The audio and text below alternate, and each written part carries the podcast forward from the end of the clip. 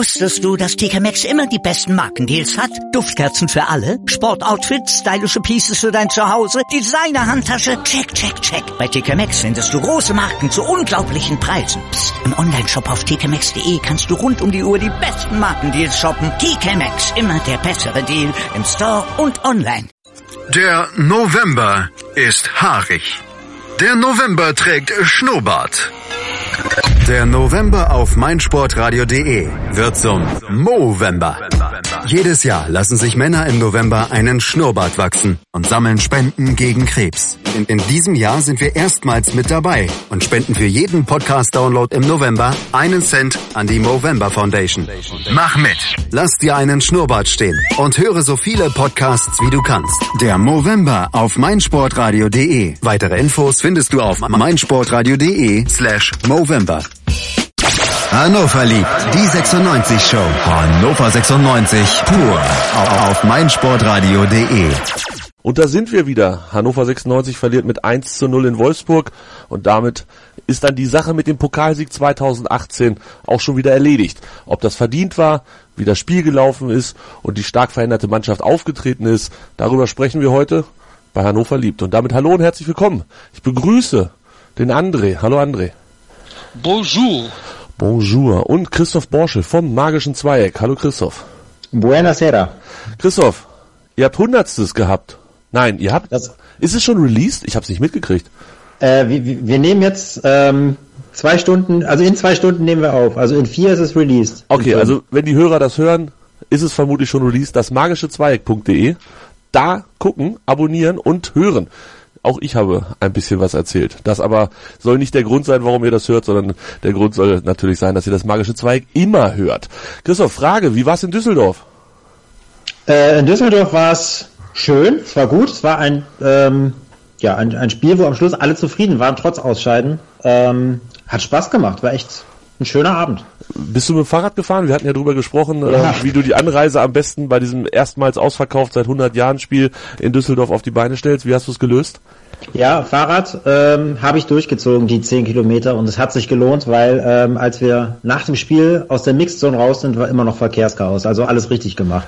Clever. Kann ich jedem empfehlen, immer mit dem Fahrrad fahren. Egal wohin, immer.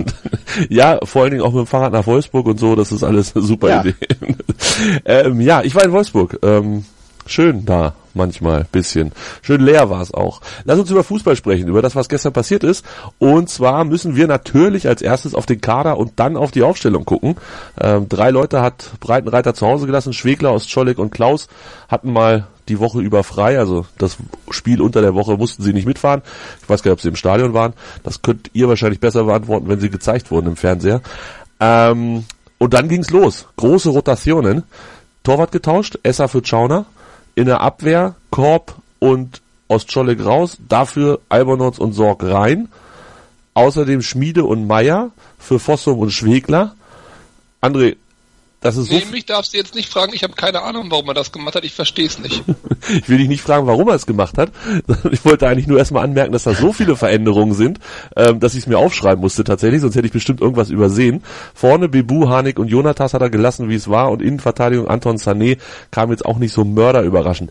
Ähm, André, wie ernst oder wie wichtig ist dir persönlich der Pokal?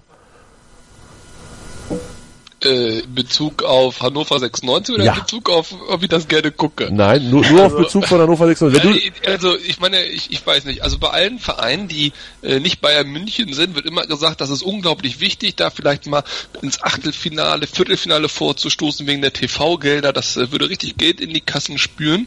Äh, gut, offensichtlich brauchen wir das Geld nicht. Ähm, ansonsten wird immer erzählt, es ist der kürzeste Weg nach Europa. Offensichtlich wollen wir da nicht hin. Und ansonsten wird immer erzählt, dass sich die äh, Leute dann auch zeigen können, die können sich anbieten. Also sprich, die, die in der Liga vielleicht nicht ganz so viel zum Einsatz kommen. Hm, das hat jetzt auch so semi geklappt. Dementsprechend äh, habe ich eine andere Auffassung von Pokal als Hannover. Ich finde Flutlichtspiele eigentlich ganz geil. Ich hätte gerne mehr davon. Und zwar nicht am Montag oder Freitagabend. Sondern Samstag und Sonntag. Oder, Hm, Gibt es auch Flutlichtspiele? Ja gut, im Winter vielleicht, ne? aber du weißt doch, was ich meinte. Ne, nee, man kann ja die, über die Anschlusszeiten noch reden, ist ja kein Problem, dass man vielleicht sagt, ähm, warum spielen wir eigentlich nicht samstags 20.30 Uhr? Also ich finde mittwochs 20.45 Uhr oder auch von mir aus so wie äh, gestern 18.30 Uhr, aber das eher nicht so. Aber so 2045, das ist so ein bisschen, hat so ein bisschen größere Atmosphäre. Die großen Spiele, die ich gesehen habe als, als Kind, waren auch immer solche Spiele. Im Europapokal, die großen Momente, die wir hatten, das waren auch solche Spiele. Ich finde das einfach geil, mal fernab von der Bundesliga in einem anderen Wettbewerb mitzufiebern, mitzugehen und da auch ein bisschen weiter nach vorne zu kommen. Das ist uns leider im Moment nicht vergönnt. Und im Pokal, also fliegen wir ja seit gefühlten Uhrzeiten regelmäßig früh raus und zwar immer so unnötig. Also wirklich unnötig. Gegen Wolfsburg war es unnötig, letztes Jahr gegen Frankfurt war es unnötig. Davor sind wir immer gegen irgendwelche Dritt- oder Fünftligisten rausgeflogen, war völlig unnötig. Ich weiß nicht. Ich, mir fehlt bei Hannover 96 ein bisschen so der Wille. Die Social Media äh, Abteilung macht ja immer Volldampf und Attacke mit irgendwelchen schönen Bildern von 1992 und ach, wie das alles toll war. Aber die Spieler haben das noch nicht so verinnerlicht. Christoph, bist du ähnlich heiß auf den Pokal wie André oder siehst du das eher so als, ach, wenn's, wenn wir dabei sind, ist okay und sonst scheiß drauf, interessiert eh keinen? Nee, ich sehe es ich tatsächlich genauso. Ich bin damit immer relativ auf weiter Flur alleine, wenn ich das sage, dass ich total Bock auf Pokal habe und dass ich total heiß drauf bin, diese, diese Abendspiele halt auch zu sehen. Und, und ähm, gerade als Hannover 96 denkt man ja dann doch, man träumt ja dann doch immer so ein bisschen, ne? Und denkt so, okay, vielleicht kann man ja auch mal wieder ja, überregionale Aufmerksamkeit generieren. Vielleicht kann man ja mal wieder so ein bisschen was reißen und Richtung ab Viertelfinale prickelt's ja dann doch irgendwie, ähm, ja, auch von der, von, von der Aufmerksamkeit her von allen. Aber da kommen wir halt einfach nie hin. Und das hat mich jetzt dieses Mal auch nicht wirklich gewundert, als ich die Aufstellung gesehen habe, muss ich ehrlich sagen. Das, also ich, ich war ein bisschen verärgert vorher schon, was doof ist, weil äh, im Zweifel im Zweifel hätte ich lieber Unrecht gehabt und wäre dann der unwissende äh, Mods-Fan gewesen. Äh, das wäre völlig okay gewesen, aber ja, irgendwie fühlte man sich dann doch bestätigt.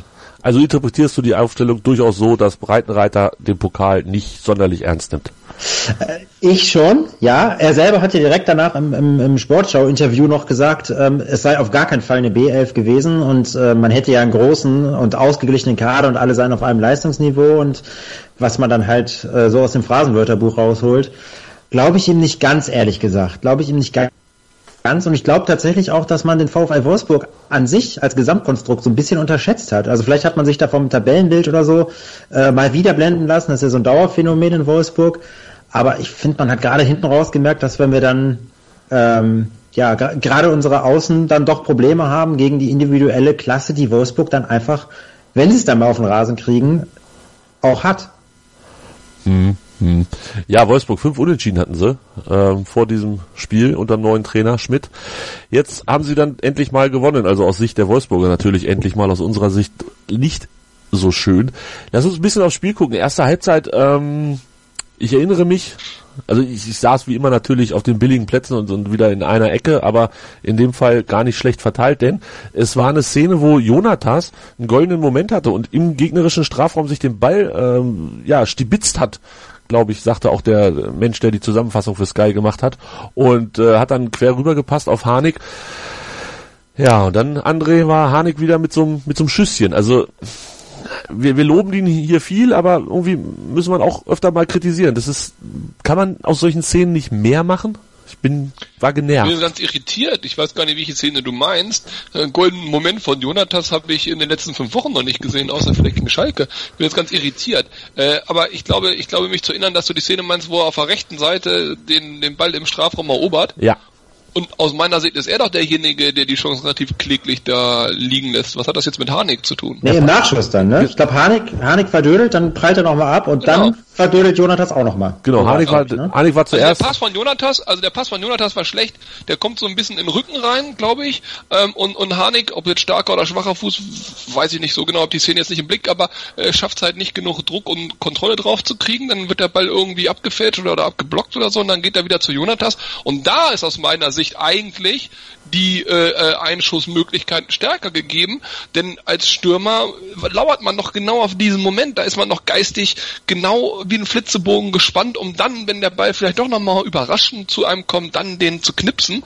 Aber bei Jonatas habe ich gar nicht das Gefühl, dass das ein Knipser ist. Ich habe das äh, ein bisschen spöttisch dann auch äh, bei Twitter äh, geschrieben. Also aus dem wird kein Goalgetter, da bin ich mir sicher. Christoph, glaubst du das auch?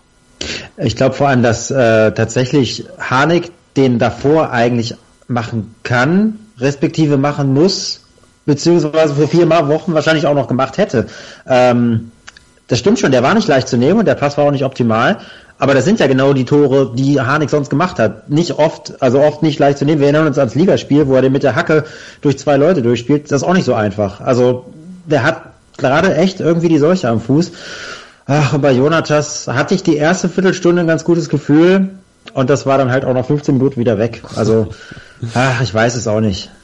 Ja, irgendwie erste Halbzeit so Gesamteindruck, André. Ähm, waren wir besser als Wolfsburg? War Wolfsburg besser als wir? War es ein Spiel auf unterem Niveau und beide waren schlecht? Wie siehst du das?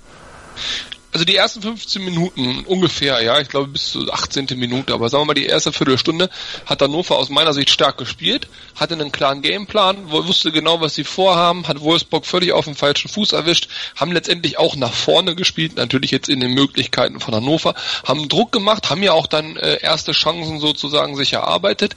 Das sah richtig gut aus. Also da war auch nichts von wegen B11 zu sehen oder neben dem Pokal nicht ernst oder gar nichts. Das war, also es hat mir wirklich richtig gefallen, muss ich sagen, die ersten 15 Minuten. Und äh, dann hatte Wolfsburg so die Möglichkeit gehabt, und jetzt will ich mal eine generelle Schiedsrichterschelte äh, ansetzen, äh, durch einfaches äh, Spiel verzögern, durch einfaches Spiel zerstören, äh, ein bisschen Zeit rauszuholen, damit auch ein bisschen Luft sich selber zu geben. Der Schiedsrichter, äh, die pfeifen in der Bundesliga oder jetzt halt im DFB-Pokal wirklich jeden kleinen Scheiß. Bezeichnen dafür, kommen wir aber vielleicht nachher nochmal drauf, die eine Szene, wo Füllkrug mit dem Assistenten dann so schön in Nahaufnahme spricht. Was? Wo habe ich den denn berührt?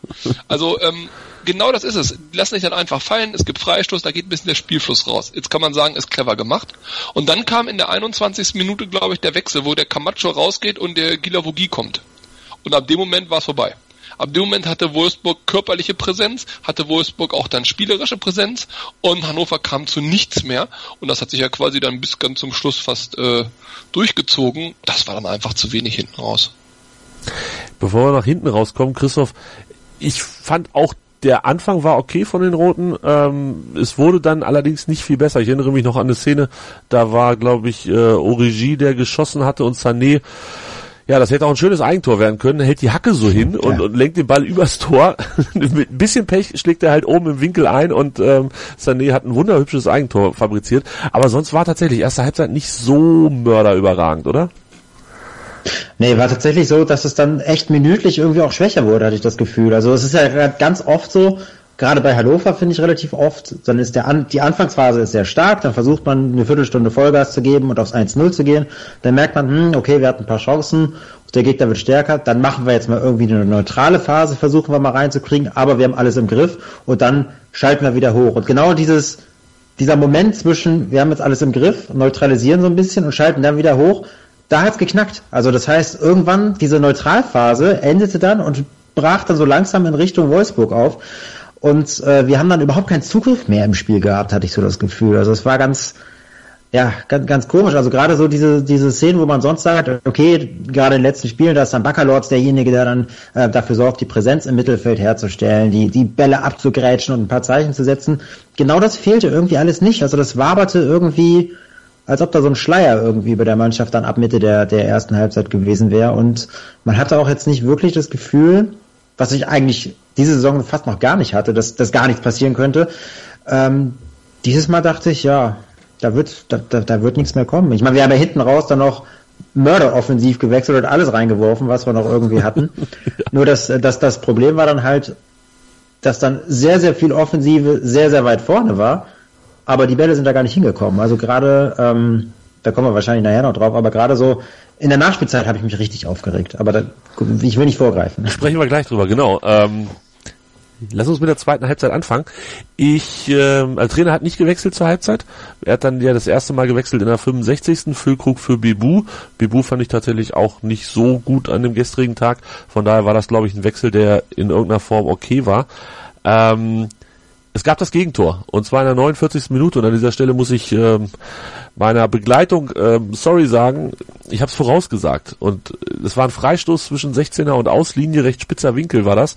Ähm, die Davi hat den Freistoß geschossen und als er angelaufen ist, habe ich zu meinem Sitznachbarn gesagt, pass auf, der geht rein. Ich weiß bis jetzt nicht, wie er reingegangen ist. Das konnte man vermutlich am Fernsehen viel, viel besser sehen, denn es passierte alles auf der ganz anderen Seite vom, vom Stadion. Äh, André, warum ahne ich sowas? Warum weiß ich, dass der reingeht? Äh, es war jetzt nicht die mega gefährliche Situation, von der der Freistoß geschossen wurde. Und warum geht er dann so dusselig rein?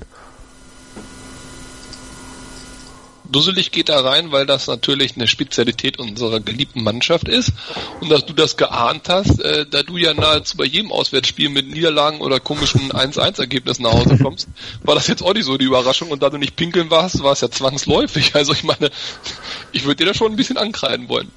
Ja, ich ziehe mir den Schuh auch tatsächlich an. Ähm, wurde Aber auch dass du den, den Wortwitz mit dem äh, Ork von Saruman nicht gemacht hast, das verzeih ich dir nicht. Also der, der lag ja wohl jetzt völlig offen, oder? Ich wollte ihn jetzt nicht bringen, jetzt ist auch ein bisschen kaputt gegangen. Ich habe gehofft, du, du baust den ein.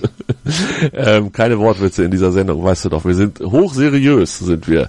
Äh, nein, Christoph, da, also am Ende war es ja Sané, der ihn mit der Hand reingemacht hat. Okay, da konnte er nichts für, das ging alles sehr, sehr schnell. Hätte Sané vielleicht ähm, da den Ball einfach nicht mit der Hand spielen sollen, sondern sich vernünftig hinstellen und, und dann verhindern, dass der Ball da so durchflutscht durch die Abwehr? Ja, das hilft grundsätzlich eigentlich, wenn man den Ball nicht mit der Hand spielt und vernünftig steht. Ähm, klar. Ich habe aber ehrlich gesagt, ähm, wir können uns die Schuld teilen, meinetwegen. Ich saß vom Fernseher auch und dachte, okay, okay, da steht die Davi und die Davi macht meistens irgendwelche Sachen, die nicht so gut sind gegen uns für uns, äh, guckt ja schon so, klar, so, so ein komischer Halbflankenball, der dann so rein dödelt ins, ins, ins Gemenge rein, das, das stimmt schon, das geht selten gut aus für uns. Ähm, ich glaube, ein bisschen gepennt hat auch Schmiedebach irgendwie so. Wobei ich das als, ja, ich finde es schwierig, da überhaupt irgendwem die Schuld zu geben. Es war so ein kollektives Gewurstel. Ach, ja, Sané ist letztlich der, der am meisten pennt, aber irgendwie finde ich, das ist halt, das ist so ein typisches Tor aus der Kategorie, kann halt mal passieren, ist aber sau ärgerlich und wenn es, wenn du es selber machst, freust du dich. Also, hm. Tja, machst du nicht selber. Liegst du einzeln zurück und dann, ha, irgendwo habe ich gelesen, das Spiel plätscherte so dahin und das trifft die Sache ganz gut. Ähm, mir ist aufgefallen, es gab nicht eine gelbe Karte. Christoph, für so ein Pokalfight ist das ein bisschen, bisschen komisch, oder? Ja, das ist genau das, was ich meinte, dass wir gerade, also mit dem keinen Zugriff zum Spiel gekriegt haben. Also spätestens dann, wenn du hinten liegst und denkst, hey, wir sind die Nummer eins in Niedersachsen, dann willst du doch eigentlich auch mal ein bisschen Feuer geben und dann auch mal so ein Zeichen setzen. Also, da haben wir die Spieler für, die das normalerweise machen. Kam aber echt von keinem. Also das äh, ist das, was ich meinte. Das hat mich tierisch aufgeregt, dass die zweite Halbzeit wirklich komplett dahin geplätschert ist. Also da gab es wenig, wenig Aufbäumen und das stimmt mich bedenklich irgendwie. Das war selbst gegen, gegen dieses Katastrophenspiel, was wir eigentlich auch nicht gewinnen dürfen, gegen Frankfurt besser. Also das war wirklich, weiß ich nicht, in Ehrfurcht erstarrt ist auch Quatsch. Also ich, ob es dann doch eine Kopfsache war oder Pokal, ich habe keine, ich kann es mir null erklären. Ich habe keine Antwort. Ja gut, aber also ja, stimme ich, stimme ich mit dir in der Analyse zu, nur auf der anderen Seite, ähm, das ist dann natürlich der Fluch des, in Anführungszeichen, B-Teams und der personellen Aufstellung, weil du kannst nicht erwarten, dass du ähm, jetzt körperlich, mir geht es jetzt nur ums Körperliche dagegen halten, dass du körperlich nochmal voll dagegen hältst, ich sag mal ab der, was weiß ich was, 60. Minute, von mir sagen wir mal auf 65. Minute, als die beiden Wechsel kamen, weil du natürlich äh, gar nicht das Spielermaterial auf dem Platz hattest. Also ich meine, ein Sebastian Mayer zum Beispiel und auch ein Kenan Karaman sind ja nun wirklich äh, nicht äh, Kampfschweine und auch nun wirklich keine DFB-Pokal, es regnet, Niesel, der Boden ist tief und äh, jetzt drehen die das äh, Typen. Das sind Schönspieler und das meine ich gar nicht despektierlich, aber das sind wirkliche Schönspieler, ähm, die natürlich auch ein bisschen darauf angewiesen sind, dass es generell läuft. Und wenn es eben nicht läuft, sind das nicht diejenigen, die als Aggressive Leader jetzt da reingehen und äh, da für eine große Wende sorgen. Da haben wir eigentlich aus meiner Sicht, was so ein bisschen den offensiveren Bereich angeht, nur den Baccalords. Ähm, und dass der Baccalords so dermaßen über den grünen Klee gelobt wird in Hannover, zeigt ja äh, die Qualität aller anderen. Also, ja. Also mir reicht das einfach nicht. Das muss ich, das muss ich klipp und klar sagen. Mir reicht das nicht. Und ich, ich frage mich auch, ähm, ganz ehrlich, also der Benchshop zum Beispiel, ne? Ich bin immer der festen Überzeugung, wenn jemand fit ist, äh, und auf der Bank sitzen darf. Dann hat das taktische Gründe, dass er dort sitzt, aber es kann ja nicht sein, dass der angeschlagen ist oder sonst was, denn er könnte ja jederzeit auch in der ersten Minute rein theoretisch eingewechselt werden, wenn irgendwie Verletzungen auftreten. Das heißt, er muss fit sein. Und dass man den das in der 80. Minute bringt, der ist körperlich jemand, wo ich sagen würde, gut, okay, der kann auch mal ein Zeichen setzen. Der ist vielleicht ein bisschen Zweikampfstärker, der kann seinen Körper auch einsetzen, den Ballabschirm reinbringen, äh, dafür ein bisschen für Entlastung sorgen. Hm. Wenn du dann aber einen Jonathas zum Beispiel 90 Minuten auf dem Platz lässt, der gefühlt äh, keinen Zweikampf gewinnen kann, ja, das ist das, das, das, also da, da ist kein Aufbau möglich. Da kannst du nur hoch und weit und Flanke oder Ecke oder sonst was hoffen und dann eben Sané Kopfball, Jonathas Kopfball oder Harnik gewurstel. Aber richtig spielerisch kommst du dann gegen ein Wolfsburg-Team, was stark steht und was sich dann ein bisschen auch zurückziehen kann, auf Konter spielen kann, kommst du nicht mehr gegen an. Das, das funktioniert nicht. Mich hat, mich hat der Karaman-Wechsel, ehrlich gesagt, ich habe aber auch eine eigene Meinung zu Karaman, aber äh, in der Situation Karaman zu bringen, habe ich ehrlich gesagt auch nicht verstanden. Also ich hätte auch dann eher Benchop gebracht oder meinetwegen, nee, Forsum hätte ich auch nicht gebracht, aber äh, habe ich, hab ich auch nicht verstanden, zumal du ja dann auch taktisch äh, deine Außenbahn komplett dicht gemacht hast und alles irgendwie ins Zentrum verlagert hast. Und das, das war ja das, was sich dann hinten raus noch gerecht hat. Dann hast du vorne, ja, wofür hast du Karaman? Um ein paar lange Bälle reinzuschlagen okay, hat aber nicht, nicht so wahnsinnig gut geklappt. Und ähm, ja, auf wen? Wenn, ben wenn du Ben vorher reinbringst, kannst du den auf den schlagen. Aber wenn er erst in der 81. kommt, ist ein bisschen spät. Und es gab ja dann vor allem das Aufbäumen ab der 81. gab es ja halt auch nicht. Karaman hatte noch eine Chance und über die sprechen wir gleich. Vorher vielen Dank an alle, die unsere Facebook-Seite geliked haben. Wir haben uns letzte Woche ja ein bisschen beschwert, der Tobi und ich. Ähm, das hat gewirkt. Es waren tatsächlich neue Likes dabei. Wir freuen uns sehr. Ihr dürft das auch gerne weitermachen. Also alle, die uns jetzt bei Facebook noch nicht geliked haben, bitte tut das.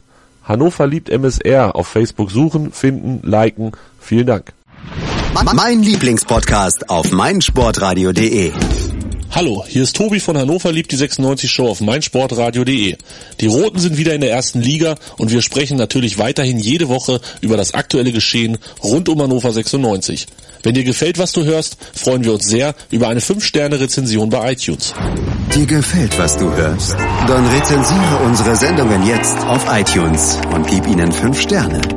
Kenan Karaman, eben angesprochen worden, in der Pause diskutiert die Szene. Und es war eine Szene, Füllkrug hatte den Ball und Füllkrug wuselt sich so ein bisschen durch den Strafraum durch und hat dann selber die Chance zu schießen. War ja letzte Woche noch derjenige, der kritisiert hat, dass man in der Mannschaft zu eigensinnig an manchen Stellen gespielt hat. Da meinte er natürlich Jonathas bei dem Spiel in Augsburg. Und diesmal ist er überhaupt nicht eigensinnig, spielt den Ball links rüber auf Karaman. André, und warum macht Karaman die nicht rein? Und warum habe ich die Stahlstange, die vor meinem Sitz war, fast verbogen? Was ist passiert? Um ehrlich zu sein, ich, ich akzeptiere es, dass ich in dieser Sendung der Buhmann für die Ultra-Fanboys bin und dafür Shitstorm kriege, ja. Aber einen Karaman-Shitstorm möchte ich nicht haben. Ich habe nämlich das eruiert und bei Twitter gibt es viele Karaman-Fanboys. Deswegen soll auch der Borsche jetzt mal was dazu sagen. okay, okay, okay. Ja, dann nehme ich die gerne auf mich. Ich halte den für also nicht erst seit dieser Saison, schon länger für maßlos überschätzt. Ich meine das überhaupt nicht böse. Ich habe das auch getwittert und äh, habe hab schon den ersten kleinen Shitstorm dafür gekriegt. Ich, ich halte ich halt den für nicht gut genug für einen, Erst, für einen Spieler bei einem Erstligateam. Ähm, was im Pokal, wenn du gegen Zweitligateam spielst, klappen kann, hast du halt nicht gegen Wolfsburg. Deswegen war der letzte Saison auch völlig in Ordnung. Da ist er auch oft kritisiert worden. Da war er ja lange unser Topscorer. Das ist ja das, was man dann immer zu hören kriegt dieser Szene, da war so viel drin, ne? Er kann ihn, er kann ihn direkt machen. Ah nein, nein, nein. Er, er muss ihn direkt machen. Dann ist alles gut. Ob er das, warum macht das nicht? Ich verstehe es nicht. Ich glaube selber, er selber hält sich selber für einen technisch zu guten und zu brillanten Fußballer. Denkt, ja, ich bin lästig, ich nehme den an und ich bin ein geiler Künstler und äh, schieb ihn dann rein. Aber nee, du kannst in der ersten Liga auf so einem Niveau und es ist nur in Anführungszeichen der VfL Wolfsburg, kannst du im Strafraum nicht den Ball noch annehmen und dann stocksteif dann doch irgendwie da stehen und überlegen, mit welcher Innenseite von deinem schönen Schuh den du den Ball über die Linie drückst. Das klappt nicht. Dann passiert genau sowas, dann wird er geblockt und dann stehst du da wie doof. Also das äh, ist aber jetzt nicht das erste Mal gewesen, dass Karaman sowas macht. Ich glaube, der ist technisch veranlagt, absolut. Aber es, es reicht auf dem Niveau, beziehungsweise auf dem Tempo nicht, was in der Liga gespielt wird. In der zweiten Liga alles cool, aber äh, in der Szene, da steckte alles drin, was ich persönlich immer an Karaman kritisiere. Ich will mich da nicht festbeißen, aber doch will ich. André, das war jetzt eine super Vorlage. Du könntest jetzt Karaman verteidigen oder vielleicht noch ein bisschen in der Kerbe rumreiten. Der, der war ja unser Topscorer in der zweiten Fanboy. Und ich finde auch, dass man die eigenen Spieler ja auch nicht so kritisieren muss, ja. Äh, die haben uns zum Aufstieg geführt und werden uns auch noch in der Liga halten. Und das ist ein Riesentalent und identifiziert sich total mit Hannover und dann kommt auch immer in die Kurve klatschen, ja. Und ich finde das nicht in Ordnung, dass der hier seit Wochen hier so schön angeguckt wird, ne? So. Gut, das war Andres. Äh, Jetzt mal Spaß beiseite, mein Gott, was wollen wir denn darüber diskutieren? Da ist doch wirklich, das ist ja noch mehr ausgekaut, das Thema wie irgendwelche Fanproteste. Der Typ zeigt doch Woche für Woche, dass er entweder A zu schlecht ist oder B völlig neben seinen Fähigkeiten eingesetzt wird, was dann wiederum die Kritik am Breitenreiter wäre. Ähm, ich bin mir da gar nicht sicher. Ich, ich, ich, äh, irgendwas muss ja an, an Karaman gesehen werden. Äh, also der kann ja wirklich nicht zu schlecht für unseren Kader sein. Nur da, wo er eingesetzt wird, ist der komplett unbrauchbar. Ich habe auch irgendwo, ich glaube, vielleicht war es sogar deine Diskussion, ähm, aber ich habe auch irgendwo da mich mal kurz eingeklinkt. Ich persönlich sehe Karaman als einzig sinnvolle Position auf der Meier-Position. Ähm, der hat jetzt aber selber gespielt, deswegen konnten ja nicht zwei auf einer Zehner-Position spielen. Aber nur da macht er Sinn, weil er äh, vielleicht auch mal den Pass durchstecken kann in die, in die Schnittstellen oder was auch immer. Aber auf der Außenposition, er ist Zweikampf schwach äh, im Offensiven, er ist nicht wirklich äh, schnell, wie so ein Bibu oder äh, was weiß ich wer. Und Flanken kommen so gut wie 0,0 gar nicht. Jetzt kann man sagen, gut, wir brauchen einen Standardspezialisten auf dem Platz, das ist ja auch wichtig. Aber wann hatten wir das letzte Mal einen Freistoß in einer wirklich sehr aussichtsreichen Situation? Das kommt ja nicht im Spiel ein, zwei Mal vor, das kommt ja in, in, in einer Halbserie einmal vor. Und mir fehlt einfach, dass der Karaman seinen Fähigkeiten gerecht eingesetzt wird, denn mit den Fähigkeiten, die er zurzeit aufgrund der taktischen Vorgaben auf dem Platz umsetzt, ist das viel, viel, viel zu wenig und der hilft der Mannschaft qualitativ nicht weiter. Ganz im Gegenteil, ich habe sogar manchmal das Gefühl, dass, äh, dass sogar das, ja, das wirklich das Gegenteil der Fall ist. Da hätten wir, glaube ich, andere Spieler ähm, die da möglicherweise ein bisschen mehr, auch ein, ein Klaus im Übrigen, die da ein bisschen mehr auf den Platz bringen. Ich erinnere mich an einen Freistoß gestern, der knapp übers Fangnetz gegangen ist. Wer hat den geschossen? War das Meier? Kann, kann mir einer auf die Sprünge helfen? Ich kann ja, Meier hat ein Field Goal geschossen. Ein, ja. das Ding war richtig Rakete. Das, das war ah, das war richtig. Also 28 Meter, wo sie alle fragen, warum macht er das? Ja, und dann schießt dann aber 26 Meter übers Tor. Das war, das war sehr beeindruckend. Äh, Schmiedebach war im Kader und auch direkt in der Startelf, was man ja beides vom Augsburg-Spiel nicht behaupten konnte. Äh, Christoph, beeindruckt gewesen von Schmiede oder nicht so oder? Ach, nee. Über den nächsten Spieler ab. nee, nicht ganz so dolle. Ähm, doch, nee, also der war, der war auch in diesem Grauschleier gefangen, der da im Mittelfeld sich, äh, sich abgespielt hat. Also das wäre genau einer von den Spielern gewesen, die dazwischen hauen hätten können, wenn sie in normaler Form wären, es aber nicht gemacht haben. Und ähm, das war einfach nichts. Und gerade für einen, der äh, den Anspruch hat, ein, eine gewichtige Rolle in der Mannschaft zu spielen, was ich auch nach wie vor äh, glaube, dass er das hat und äh, ich würde ihn niemals so, so, so, so stark kritisieren ähm, und würde jetzt kein Schmiedebach-Bashing betreiben, aber äh, das war halt auch nichts. Wobei er es, äh, da verstehe ich den Trainer aber auch nicht ganz, weil das, ich verstehe immer so Moves nicht zwischen ähm, du bist auf der Tribüne, du bist gar nicht im Kader oder und direkt drei Tage später bist du in der Startelf. Das, das finde ich immer seltsam. Also da finde ich dann das Signal ist seltsam, auch sowohl an den Spieler als auch an den, auf, an den Rest der Kader. Du kannst es natürlich positiv deuten und sagen, ja, äh, jeder kann jederzeit durch Trainingsleistungen äh, von der Tribüne in die Startelf, bla bla bla.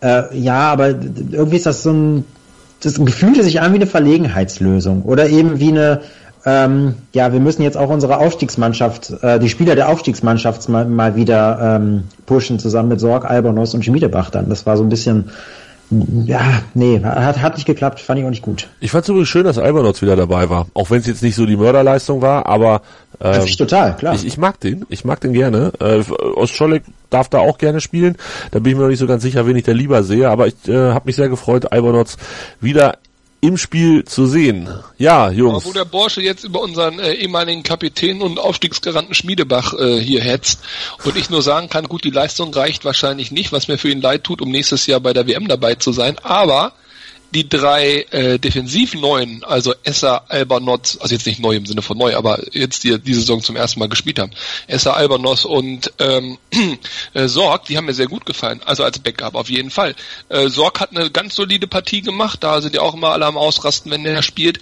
Albanos ganz solide Partie und Esser auch ganz solide Partie, nichts Tolles, nichts Herausragendes, kann man aber bei der Gesamtleistung glaube ich nicht erwarten. Aber das sind Spieler, wo ich sage, da haben wir auf jeden Fall in der Breite des Kaders eine Möglichkeit, falls mal einer außer Form gerät. Die kannst du jederzeit bringen, die tun uns nicht weh. Das ist in Ordnung. Aber jetzt, wo wir generell beim Trainer sind und bei den Entscheidungen und Kritik vielleicht auch mal an Breitenreiter, die so langsam aber sicher ja auch mal möglich sein sollte.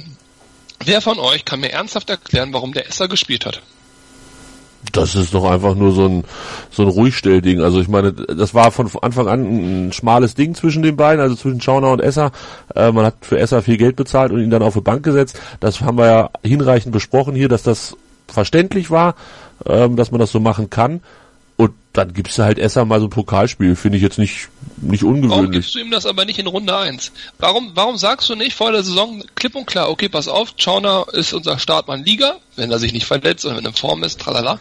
Und Esser spielt Pokal. Warum darf Schauner das erste Pokalspiel spielen und danach komplett die ganze, ganze Liga durch? Und warum bringst du jetzt in diesem Moment Esser? Das ist doch komplett absurd. Nee, stell, dir das, mal vor, stell dir mal vor, der macht eine richtig gute Partie, hält einen Elfmeter, äh, hat zwei Glanzparaden und wir gewinnen 1-0, was weiß ich warum, ja? So, was machst du denn dann?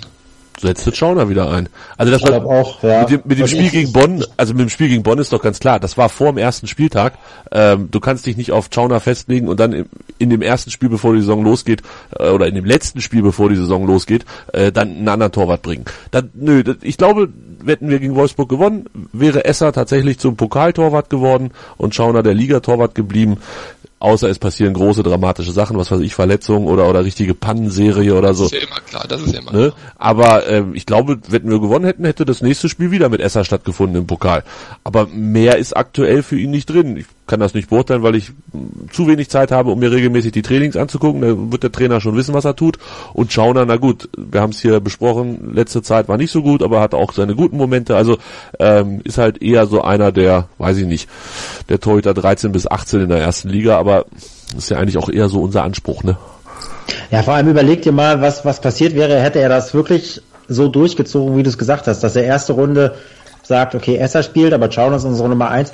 Überlegt, äh, erinnere dich mal zurück, wie die, wie die Diskussion überhaupt um den Torhüter war und wie die Stimmung überhaupt vor dem ersten Pokalspiel war. Dann fliegt dir das, dann machst du dir noch ein Fass auf. Dann, dann fliegt dir das ganze Konstrukt von vorne bis hinten um die Ohren, weil wir, das, wir haben ja auch alle drüber diskutiert. Wir wären ja die Ersten gewesen, die das kritisiert hätten. So. Ja, weiß ich nicht. Also äh, mag sein, ja. Nur dann wundert es mich, dass du ihn halt jetzt bringst, weil jetzt ist das aus meiner Sicht das große Problem. Wenn Oliver Sorg zum Beispiel jetzt drei Buden gegen Wolfsburg macht und wir 3-1 gewinnen, dann ist klar, Gott, dann spielt er halt nächste Woche. Da wird keiner ein Problem haben, außer der Korb, ja. So. Äh, und wenn er eben solide spielt, der Sorg, dann ist es kein Problem. Korb hat auch solide gespielt, das war Pokal, dann lässt er den wieder weiterlaufen. Aber dem Torhüter, jetzt stell dir mal wirklich vor, der macht ein richtig gutes Spiel, ja. Hat die Möglichkeiten, sich auszuzeichnen, hält uns da im Spiel und so weiter. Dem dann zu sagen, oh, war ganz gut, aber der Schauner bleibt im Tor. Ich glaube, da hätte sie eine richtige Baustelle aufgemacht. Und allein dieses Risiko zu gehen, das verstehe ich nicht. Deswegen diese sechs, sechs Startelfwechsel waren es, glaube ich. Also ich finde das extrem viel und nicht wegen Rotation und die Spieler müssen sich ausruhen und so weiter, sondern einfach, weil das einfach totalen Sprengstoff birgt, ähm, dass manche Spieler Torwart insbesondere, aber manche Spieler einfach dann das Gefühl haben, hey, ich war mindestens so gut wie mein äh, direkter Konkurrent und jetzt äh, lass mich hier aber mal weitermachen. Und das finde ich im Moment, also, ah, da, also da, da zockt Breitenreiter hoch, da bin ich äh, äh, ganz ehrlich. Aber ist das nicht, Kann eine, klappen, ist das nicht eine. Frage der Kommunikation, wie, wie man das vorher einfach auch vor dem Spiel dem, dem Esser allen voran verkauft, wenn man sagt, ähm, das ist jetzt für einen Pokal und du spielst im Pokal und das machst du gut und dann äh, bist du weiterhin auf dem Zettel, aber das kann man doch vorher klar kommunizieren. Aber der weiß auch so, dass er weiterhin klar auf dem Zettel ist, weil wenn Schauner irgendwas Kacke baut, ist er sowieso da. Dafür braucht er kein Pokalspiel. Und nee, ich, ich verstehe auch de, deinen Punkt. Ich will dich jetzt nicht überzeugen oder oder äh, da eine große Diskussion. Ich wollte nur noch diese andere Sichtweise reinbringen.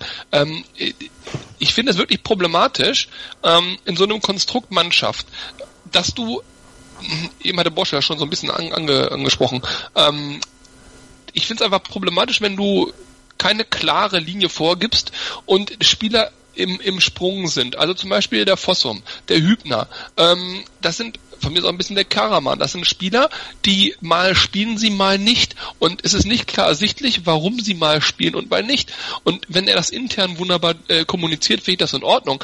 Aber ähm, also für mich nach außen würde ich das auch ganz gerne mal kommuniziert bekommen. Ich würde schon ganz gerne auf einer Pressekonferenz klar hören, warum hat er den und den aufgestellt oder den und den nicht aufgestellt und nicht mit der Begründung, hat sich im Training äh, was was gezeigt und ist jetzt das Dankeschön, weil er sich im Training Mühe gegeben hat. Ich erwarte von jedem, dass sie sich beim Training Mühe geben, aber es können nur elf spielen. Aber zum Beispiel so ein Fossum, warum sitzt er auf der Bank 90 Minuten? Das das das ist völlig unbegreiflich. Weil er kacke im gespielt hat gegen Spiel- Augsburg. Hm? Weil, weil er Kacke gespielt hat gegen Augsburg. Ja, Fossum ja, fand ich jetzt auch relativ einfach, warum er, saß. Warum nimmst du dann einen, einen Klaus nicht mit zum Beispiel, dass du auf der Außenposition die Möglichkeit hast, nochmal äh, Druck zu machen? Das war doch Warum Schonung, das war doch ganz klar geklärt. Schonung, Klaus, ähm, Oscholek und Schwegler bleiben zu Hause, beziehungsweise, weiß ich nicht, fahren wahrscheinlich mit dem Auto nach Wolfsburg und gucken sich das Spielchen von der Tribüne aus an. Das ist so gewollt gewesen. Das wird wahrscheinlich auch der Rotation am Ende geschuldet sein also wie gesagt, ich, ich bin froh, dass ihr das locker seht, dann sehe ich das jetzt auch locker. Ich hoffe, dass das nicht um die Ohren ballert. Also ein Fossum ist aus meiner Sicht verbrannt. Und ein Hübner ist auch kurz davor. Ein Hübner wird nur spielen, wenn, wenn einer von den anderen fehlt. Also das, das weiß er aber auch. Das, das weiß er. Auch, ich glaub, da kann er sich auch selber realistisch genug einschätzen. Ich glaube, das ist für den auch okay. Beim Fossum ja, da sehe ich das Problem auch größer. Der war ja auch schon mal, der hätte ja wechseln können und wollte ja nicht. Also ich glaube, der hat nochmal ein eigenes Selbstverständnis, wie er sich in der Mannschaft sieht. Ich glaube, bei dem, bei dem Florian Hübner, der weiß schon, der weiß schon um seinen Kaderspieler. So, okay. Ja, ich das denke geht, glaube ich, schon. Er Ergänzung. Eine gute Ergänzung oder eine, eine Ergänzung. Ob die gut ist, wird sich dann am Ende der Saison noch zeigen, ob das alles so sinnvoll war. Lass uns unter Pokal einen Haken machen. Wir müssen nicht widersprechen über den Pokal dieses Jahr oder diese Saison. Hat auch seine Vorteile. Gibt eine Sendung oder zwei Sendungen weniger und damit dann auch mehr Zeit. Lass uns über Dortmund sprechen. Samstag ist es denn auch schon wieder soweit. Borussia Dortmund kommt nach Hannover und ähm, ja, das ist ja dann durchaus eins von zwei Kracher Heimspielen, würde ich sagen, auf die Saison verteilt. Dortmund, komische Saison, Christoph, ne? Ähm, sehr gut gestartet, lange kein Gegentor gehabt, ähm, lange fast alles gewonnen. Dann kam dieser, dieser kleine Einbruch in der Zeit, wo sie 3-2 gegen Leipzig verloren haben, Frankfurt 2-0, glaube ich, geführt haben zu, ja. auswärts 2-0 geführt haben und dann am Ende noch 2-2 gespielt haben. Und wenn der liebe Gott, ein guter Mann ist, lässt er vielleicht sogar Frankfurt 3-2 gewinnen. Ähm, jetzt gegen Magdeburg, okay, muss man sicherlich nicht so hoch hängen, 5-0 gewonnen im Pokal. Ist ein bisschen komisch dazu diese internationalen Ergebnisse in der Champions League gegen Mannschaften, gegen die man durchaus verlieren kann. Tottenham, Real, alles gar keine Frage. Ob man in Nicosia unentschieden spielen muss, steht nochmal auf einem anderen Blatt Papier. Aber das ist eine Saison, ich tue mich sehr, sehr schwer, Dortmund aktuell einzuschätzen. Ja, die Tabelle sagt, sie sind Spitzenreiter, aber gefühlt sind sie es irgendwie doch nicht. Gefühlt sind sie es nicht. Äh, das liegt aber auch daran, tatsächlich an den letzten Eindruck. Ne? Also so die Dortmund-Fans oder die Dortmund-Community sagt jetzt, ja, es ist jetzt ein sehr richtungsweisendes Spiel für Dortmund gegen Hannover. Also eigentlich mal ein bisschen andersrum. Ich glaube, das ist der Vorteil, den wir an diesem Spiel haben, ganz ehrlich, weil ähm, ja, wie da die Favoritenlage geklärt ist äh, oder vergeben ist, ist glaube ich relativ klar. Äh, ich finde es auch schwer, dort mit ein, einzuschätzen. Allerdings glaube ich und halte diese Mannschaft auch stark genug und halte auch von diesem Trainer, ehrlich gesagt, ähm, genug, dass sie charakterlich nicht ganz schlecht sind und auch so Sachen wie eben Frankfurt dann doch lernen, weil dafür war jetzt Magdeburg, klar Magdeburg, aber gerade wir wissen das, du musst auch erstmal in so einem Spiel wie gegen Magdeburg musst du auch erstmal, was haben die, 5-0 gewonnen oder so? 5-0, ja. Ja, da musst du auch erstmal so souverän auftreten und ähm, mir nichts, dir nichts, das mal eben so wegknipsen. Ähm, und ich glaube, der Rafael Guerrero und so kommt auch wieder bei Dortmund. Also äh, ja, ich bin jetzt nicht so wahnsinnig optimistisch vor dem Spiel, ganz ehrlich. Also die stehen halt schon zurecht da oben und ich glaube, die kleine Leistungsstelle bei Dortmund, die haben sie halt, ja, entweder haben sie die jetzt gerade und sie zieht sich noch so drei, vier Tage. zwei reichen, oder, zwei. Oder zwei reichen, ja. Oder wir kommen halt genau diese zwei, drei Tage zu spät mit dem Spiel. Wir hätten auch Frankfurt sein können. André, äh, spielerische Qualität bei Borussia Dortmund brauchen wir nicht drüber zu reden. Äh, da jagt ein Star den nächsten und ähm, auf der anderen Seite, ja, was Christoph gerade gesagt hat, es ist alles so, so, so eine kleine Delle drin. Siehst du eine Chance für Hannover in dem Spiel? Äh, ja, sehe ich. Ähm, also ich glaube nicht wirklich dran, aber die sehe ich, weil genau das, was du gerade gesagt hast, würde ich dir widersprechen. Da jagt eben nicht ein Star den nächsten. Die Zeiten sind ja wohl vorbei. Also äh, für Bundesliga ist das natürlich klar, gehören die mit Bayern München zu der Creme de la Creme in der Bundesliga. Aber du hast es ja angesprochen, warum sie sich international auch so schwer tun. Und ich sag mal, dass Dortmund äh, vor drei, vier, fünf Jahren so, wo da noch ein Metzelder, ein Lewandowski rumgelaufen sind, Blazikowski noch äh, topfit und jung war, also die guten Zeiten, ähm, da da hat Dortmund qualitativ echt Federn gelassen. Und das ist, denke ich, auch die einzige Chance äh, für so eine Mannschaft wie Hannover 96, die den richtig, richtig, richtig guten Sahnetag erwischen muss und Dortmund halt einen gebrauchten Tag. Und dann kann man mit ein bisschen Glück oder einer Standardaktion vielleicht auch wirklich äh, was mitnehmen.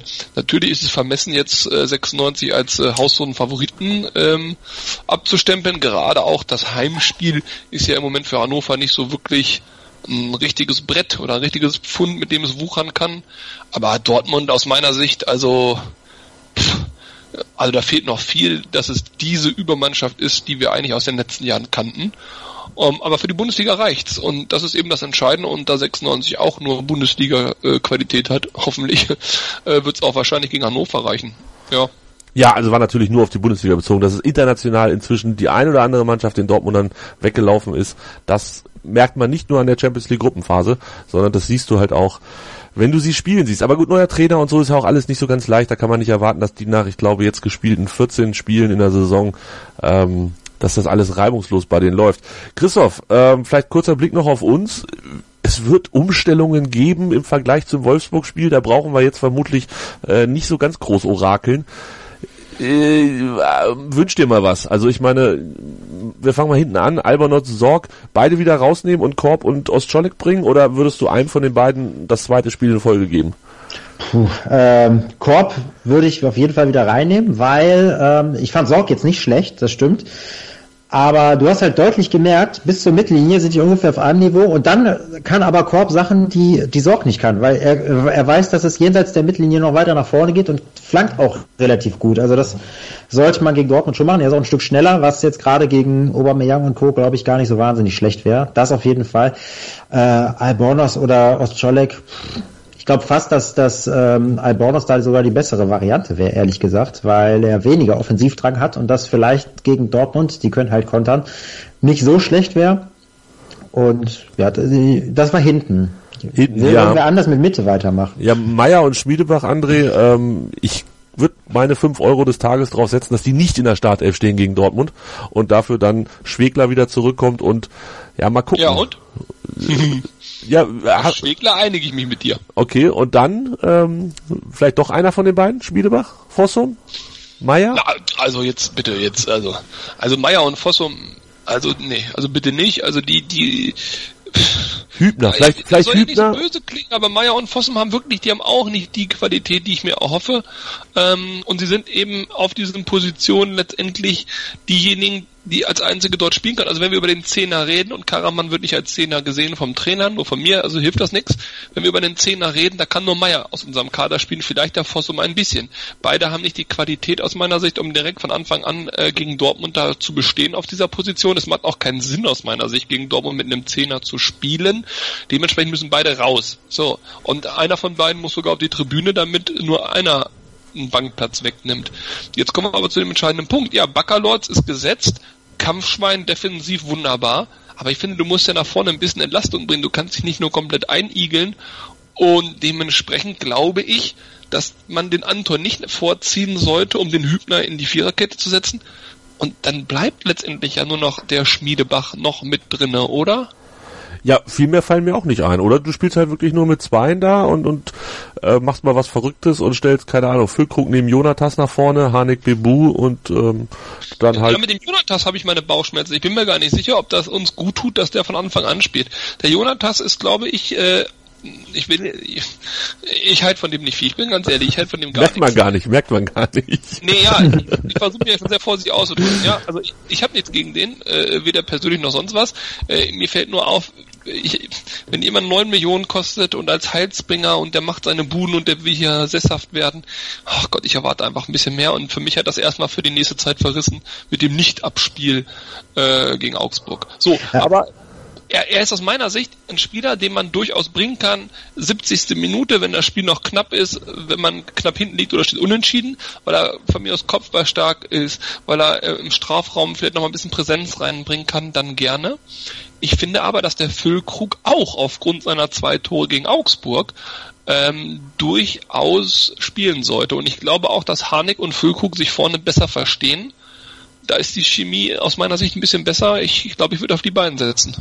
Christoph, du wolltest noch was äh, einwerfen. Ja, ich, ich, ich würde tatsächlich, ähm, jetzt werden alle lachen, aber ich würde tatsächlich mal über Benchop in der Startelf nachdenken. Zumindest, ja, äh, und zwar aus folgenden Gründen. Der ist, fußballerisch wissen wir alle nicht, wie der ist. Das können wir immer noch nicht sagen, weil er zeigt halt nie. Aber ähm, definitiv hat er einen Körper und definitiv ist er eine Kante. Und wenn ich mir Dortmunds Innenverteidigung angucke, dann sehe ich da Sokrates. Das heißt, du brauchst schon mal mindestens einen, der einen absoluten Megakörper hat. Und Sagadu oder wer auch immer da spielen wird, ist jetzt nicht minder schlecht körperlich. Das heißt, ich glaube fast, dass du so ein, äh, weiß ich auch nicht, Jonatas, ja, es ist schwierig. Vielleicht lässt du Harnik auch mal draußen und lässt, machst so einen Ochsensturm da vorne rein. Ich weiß es nicht. Also, ja, jetzt ist Gotteslästerung angesagt. Aber äh, warum nicht einfach auch mal Harnik als Joker bringen? Jetzt mal ganz ohne Scheiß, weil sein, sein Lauf hat er definitiv verloren in den letzten Spielen. Vielleicht tut ihm das auch mal ganz gut, dass er nicht diesen Druck hat, ähm, dass er Harnik ist, der die Tore machen muss, sondern einfach auch mal von der Bank kommen kann und dann vielleicht ganz frisch, vielleicht ist er auch im Moment nicht mehr ganz frisch, weil der spielt echt eigentlich fast immer durch, ähm, vielleicht einfach auch mal Harnik von der Bank ausbringen. Kannst du ja machen. Vor allem den kannst du ja auch, bei dem, der hat ja den Vorteil, den kannst du vorne in die Spitze reinjagen, den kannst du aber im Zweifel auch über die Außen jagen. Das heißt, du lässt dir von der Bank noch eine flexiblere Option offen. Plus, macht das, glaube ich, mit Dortmund auch was anderes. Wenn du sagst, 70. wechsle ich Harnik ein, dann zuckt vielleicht der eine oder andere, die sind ja auch jung, äh, ein bisschen mehr, als wenn er sagt, 70. wechsle ich Benchop ein. Dann schmeißt er doch direkt von Anfang an rein und guck mal, was passiert. Und dann steht in der 70. schon 4-0 für Dortmund, da bewegt sich gar nichts. Ja, ähm, gut. Ta tatsächlich überlege ich gerade ernsthaft, die Sendung äh, Ochsensturm zu nennen, aber ich hatte mich eigentlich schon festgelegt. Finde ich großartig, Ochsensturm, ja. Sehr Wir schön. in dieser Sendung keine Wortspiele. Nein, nein, nein, nein, keine Wortspiele. Genau. Ähm, ja, es bleibt spannend. Also ich fand gut. Aber ja, Harnik muss von Anfang an spielen, vorhin gesagt. Also egal, ob der jetzt dreimal äh, vom Tor daneben geschossen hat oder nicht. Und aber der Harnik ist, wenn ihr euch das mal anguckt, einer von unseren Offensiven, der wirklich, wirklich, wirklich sich die die Lunge da rausrennt, der nach hinten arbeitet, der hinten auch Zweikämpfe gewinnt, wichtige Zweikämpfe gewinnt, der sich ins Mittelfeld zurückfallen lässt, um das Aufbauspiel nach vorne zu bringen und so weiter. Das macht ein Bebu nicht, das macht einen äh, Karaman nicht, einen Füllkrug nicht, einen Jonatas schon gleich gar nicht. Also ich glaube, gegen Dortmund wäre es nicht verkehrt, wenn wir durchaus auch Spieler äh, in der Offensive haben, die stark nach hinten arbeiten. Ich, ich glaube wirklich, dass es gegen Dortmund nicht das Verkehrteste ist. ich bin gespannt. Also wir haben ja viele Möglichkeiten, wir haben darüber gesprochen, ihr habt es gehört. Was der Trainer am Ende macht, wir werden es wissen, spätestens Samstag 14.30 Uhr sollte ja wie immer der Kader bzw. die Startelf bekannt gegeben werden. Ich freue mich jetzt schon auf Twitter und auf Uhu und Yeah und machen und tun. Wollen wir es dabei belassen? Oder wollen wir noch über irgendwas sprechen? Ich glaube, wir haben alles durch. Einen Punkt habe ich noch, Ja. da würde mich das mal interessieren. Ihr habt das letztes Mal schon so ein bisschen bei der Schauner schießt den Ball ins Aus-Aktion angesprochen. ähm, was, was macht Hannover da eigentlich? Kann mir das mal einer erklären? Ich, ich, ich halte vom Schauner wirklich viel, wenn er seine Position spielen darf und seine Position ist Torwart. Ja, so. Und zwar offensiver Torwart im 16er, das heißt, bei 1 gegen 1 Situationen ist er stark und so weiter. Wissen wir alles geschenkt. Aber wie kann man den denn bitte aktiv, und das tun wir seit fünf Spielen, glaube ich, gefühlt, aktiv ins Aufbauspiel einschalten lassen wollen? Das ist doch komplett abstrus. Der bekommt nahezu jeden Ball neuerdings, der hintenrum gespielt wird, in den Fuß gespielt und, und schießt den dann immer hektisch irgendwo weg oder was weiß ich was. Bei jedem Flachabstoß, ja, wird der Ball äh, quasi Richtung Eckfahne gespielt, weil unsere Außenverteidiger da stehen. Klammer auf, der Gegenspieler äh, hat er schon geschnallt und steht einen halben Meter von denen weg. Ja, äh, wir, also das ist doch total absurd. Was ist da passiert? Kann mir das einer erklären? Was machen wir denn da? Nein. Also, ich, ich kann es nicht erklären. Es sieht abs absurd aus. Ich Aber es ist taktisch geplant, oder? Das ist nicht durch Zufall. Ich Nein, meine, nein, das kommt ist spontan auf den Platz. das ist ganz Ich klar weiß nicht, was geplant. ich hoffen soll. Das ist beides schrecklich. Nein, das Also, ist ganz klar angesagt und, und vorher besprochen, oder nicht? Also alles andere würde mich... Äh, Ja, aber es funktioniert null. Also es funktioniert wirklich, also es funktioniert wirklich komplett null. Und dann jagt einer unter Druck den Ball meist hoch nach vorne, dann kann doch der Torwart direkt den per Flachabstoß hoch nach vorne jagen.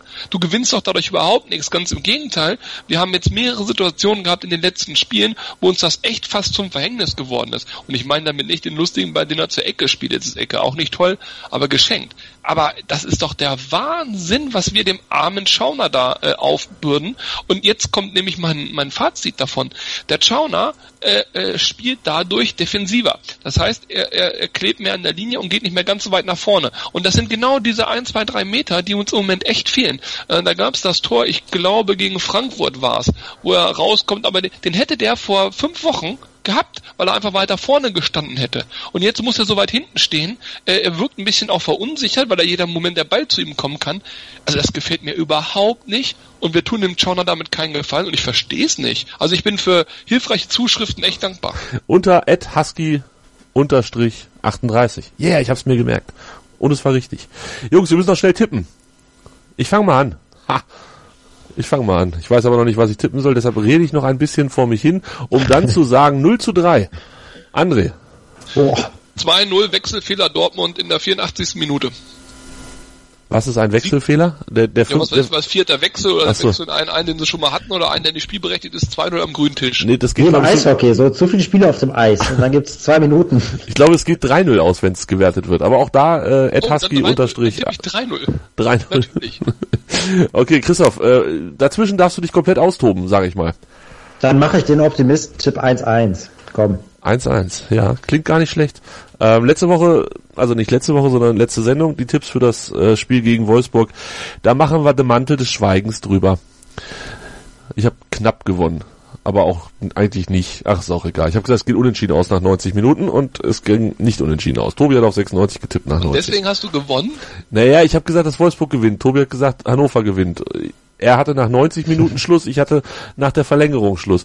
Naja, es ist auch egal. Gibt ja eh nichts zu gewinnen, außer Ruhm und Ehre. Jungs, das war schön. Das war Christoph Borsche vom Magischen Zweieck und André. Vielen Dank euch beiden. Ach, der Borschel hat einen Nachnamen. So, so. Tschüss. Soll ich deinen auch sagen? André? Ja. Jetzt will ich nicht mehr. Na gut, ab nächste Woche hört ihr den André auch mit Nachnamen. Tschüss. Hannover liebt die 96 Show. Hannover 96 pur auf meinsportradio.de. Den Bart beim Wachsen zuhören. meinsportradio.de spendet im November für jeden Podcast-Download einen Cent an die Movember Foundation. Alle Infos dazu findest du auf meinsportradio.de slash Movember. Wusstest du, dass TK Maxx immer die besten Markendeals hat? Duftkerzen für alle, Sportoutfits, stylische Pieces für dein Zuhause, Designer-Handtasche, check, check, check. Bei TK Maxx findest du große Marken zu unglaublichen Preisen. Psst. im Onlineshop auf tkmaxx.de kannst du rund um die Uhr die besten Markendeals shoppen. TK Maxx, immer der bessere Deal im Store und online. Ich habe mich natürlich schockverliebt, weil die war wirklich ganz, ganz klein. So begann die Mensch-Hund-Beziehung zwischen Christina und Tierschutzhund Frieda. Und wie es danach, nach dem ersten Moment der Verliebtheit, so weiterging und welche Klippen es danach zu umschiffen galt, das hört ihr in der neuen Ausgabe von Iswas Dog, dem Podcast für harmonische Mensch-Hund-Beziehungen. Iswas Dog? Mit Malte Asmus. Überall, wo es Podcasts gibt.